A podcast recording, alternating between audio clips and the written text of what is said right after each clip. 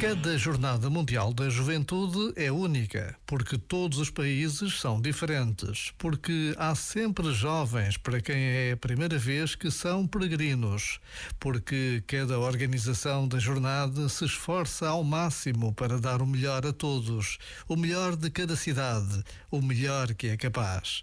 E a jornada ultrapassa em muito o universo da religião e da vivência da fé, porque as jornadas são abertas a todos.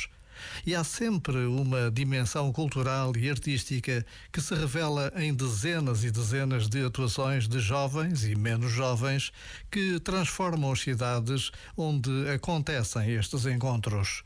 Basta a pausa deste minuto para sentirmos a dimensão extraordinária do que nos espera e pedir a Deus que nos ajude a todos nestas semanas que nos separam do início da Jornada Mundial da Juventude Lisboa 2023.